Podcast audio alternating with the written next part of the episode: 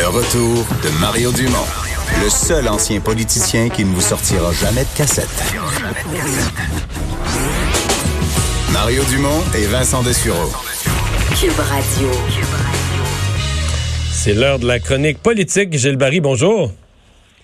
Bonjour Mario, ça va bien? Ça a eu t- la grande visite à Montréal hier? Oui, on a eu de la visite euh, à Montréal. Jason Kenney, tu veux revenir sur les propos du euh, premier ministre de l'Alberta?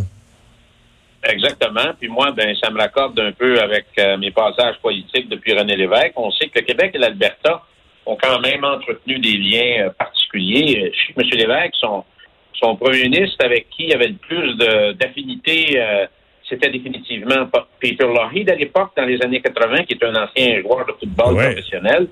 M. Lévesque aimait beaucoup les- la pensée, la vision, le respect que Lougheed avait pour, euh, pour le Québec. Ensuite, il y a eu, bon, à l'époque de M. Bouchard avec Ralph Klein. euh, mais ce qui est particulier avec la visite de Kenny, c'est assez rare qu'on voit un premier ministre de l'Ouest faire la visite des médias francophones, autant écrits que, que télé. Toi, tu l'as reçu à LCN? Oui, oui. Oui, oui, sa première entrevue qu'il donnait et il répond à toutes les questions en français. Écoute, je j'ai pas le souvenir. Un premier ministre de l'Alberta qui vient s'asseoir dans les studios québécois de TV puis répond en français. J'ai aucun souvenir. Non, j'ai j'ai pas vu ça. Donc, c'est une attitude nouvelle, c'est une, euh, une approche nouvelle, c'est un esprit nouveau de main tendue. Alors, et il a annoncé qu'il va ouvrir un bureau, euh, un bureau de l'Alberta au Québec. D'ailleurs, le Québec a déjà eu des bureaux ailleurs dans d'autres provinces canadiennes. Je trouve ça c'est une première, ça aussi. Alors, euh, le bureau va être un bureau permanent à Montréal. Et euh, il, il en a profité aussi pour rappeler certaines, euh, certaines données. Puis je pense qu'il faut les... Parce qu'on va en discuter, Mario. Il dit que les Québécois consomment 50 euh, 000 barils de pétrole par jour. 60% de ce pétrole vient de l'étranger et 40% vient de l'Alberta. Alors, lui, son objectif, il voudrait qu'on inverse cela. Moi, je pense que c'est pas un blasphème, un sacrilège ou un péché de dire ça.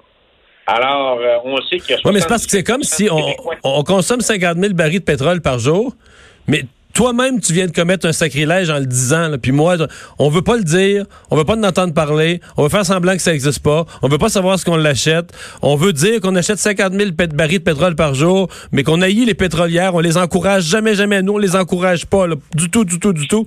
Il y a comme une négation du réel qui fait que la, la discussion est difficile, tu comprends? Il n'y a, a pas de débat possible. Mais quand tu Alors, nies le réel, euh, puis- quand, tu, quand tu nies le réel, mettons que tu, toi et moi, on s'en va marcher à la pluie, là, puis qu'on nie la pluie, on, on parlera pas de parapluie parce qu'on on refuse de reconnaître qu'il pleut. Fait qu'on est trempe, là, mais on dit pas qu'il pleut, tu comprends? On est... C'est c'est ça, là? Il y a d'autres choses qui. Exactement. Alors, moi, la question, Mario, que je- que- qu'il faut mettre sur la table, parce que je trouve que le débat est complètement capoté et pour ne pas dire hystérique. On ne fait pas un, un débat objectif là-dessus. Moi, il y a des gens dans les énergies renouvelables qui dirigent des très grandes entreprises dans les Amériques qui m'ont dit d'ici 2050, le pétrole, ça va être comme la chasse à la baleine il y a 100 ans. Ça va disparaître. Et je pense que oui, compte tenu des technologies et tout ça. Je suis assez d'accord. Qu'est-ce qu'on fait? Est-ce qu'on peut s'aider? L'Alberta puis le Québec. L'Alberta et le Québec ont quand même des, euh, des points communs. On l'a démontré par l'histoire, les relations politiques, des objectifs politiques qui sont à peu près similaires. On veut plus d'autonomie. On est plus autonomiste, plus de pouvoir pour, pour les provinces.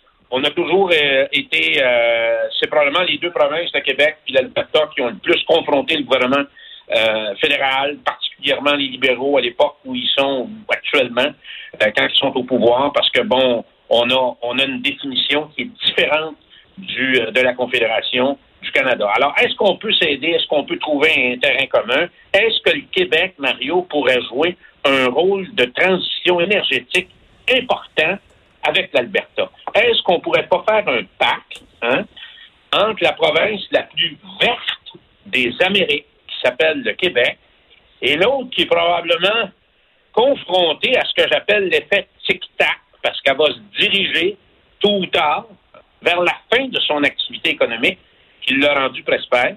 Le Québec, par son approche, pourrait jouer un rôle très important par ses solutions innovantes, sa technologie, son énergie propre, naturellement avec Hydro-Québec, puis toutes les entreprises qui cogitent autour de ça. Est-ce qu'on ne pourrait pas venir en aide à l'Alberta dans cette transition énergétique? Moi, c'est une question que je pose. Crise est porteuse d'opportunités, puis je suis convaincu qu'on peut faire un deal avec l'Alberta.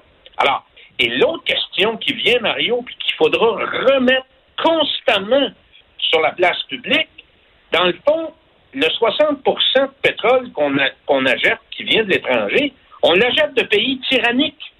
Ah oui, qui sont pas des démocraties. Oui, qui sont pas des démocraties. Puis, entre toi et moi, leur des, pays qui ont même pas de démocratie, puis qui ont pas de vérificateur général, puis qui ont pas tout ce que tu veux.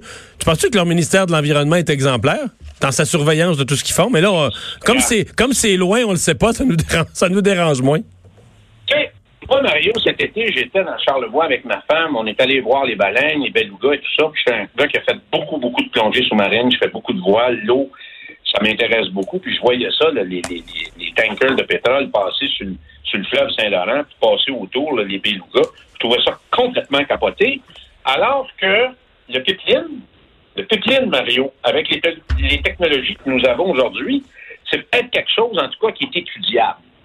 En tout cas, moi, un, faire passer du pétrole sur le fleuve Saint-Laurent avec les conséquences environnementales que ça peut avoir, puis l'autre qui est un pipeline, qui est une autre affaire, ben, me semble qu'en tout cas, ça mériterait d'être étudié. Mais tout ça, Mario, pour dire, est-ce qu'on peut avoir un débat logique, objectif, et est-ce que le Québec peut euh, jouer un rôle et appuyer l'Alberta vers cette transition euh, vers zéro production de pétrole?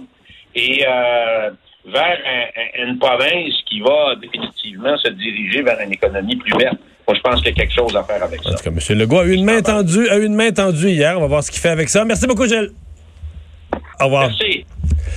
Vincent, dans les nouvelles aujourd'hui, euh, euh, il y a le procès Weinstein euh, où on a présenté des photos du producteur de cinéma nu. Oui, des photos et particulièrement cadrées au niveau de ses organes génitaux. Alors pour une raison bien simple, pour que les présumées victimes puissent décrire euh, son, bon, son appareil euh, de reproductif et prouver qu'ils l'ont bel et bien vu de leurs yeux vus. Est-ce qu'on se rend compte dans le procès? C'est ça que ça visait à prouver. Oui, entre autres. Je me disais, c'est quoi l'utilité de le montrer tout nu? Puis, mais c'est parce qu'il y a des particularités. Euh, ben, c'est parce qu'il il semble vraiment avoir un pénis hors norme, Weinstein, pour une raison bien claire.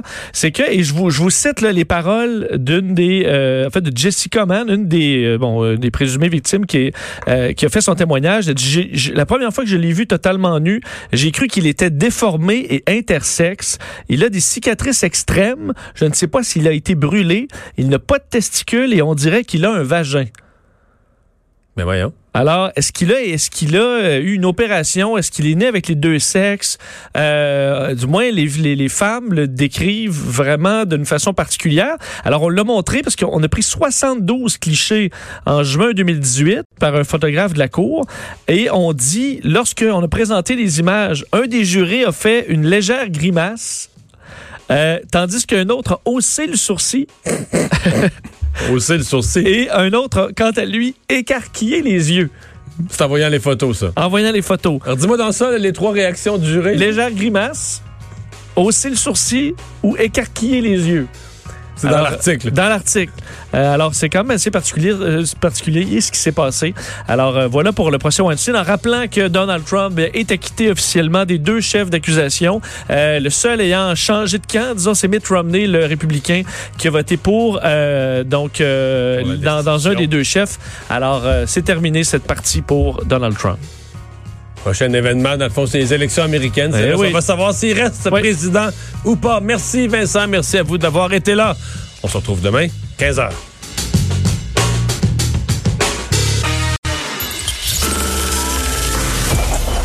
Cette émission est maintenant disponible en podcast. Rendez-vous dans la section balado de l'application ou du site cube.radio pour une écoute sur mesure en tout temps. Cube Radio, autrement dit. Et maintenant, autrement écouté.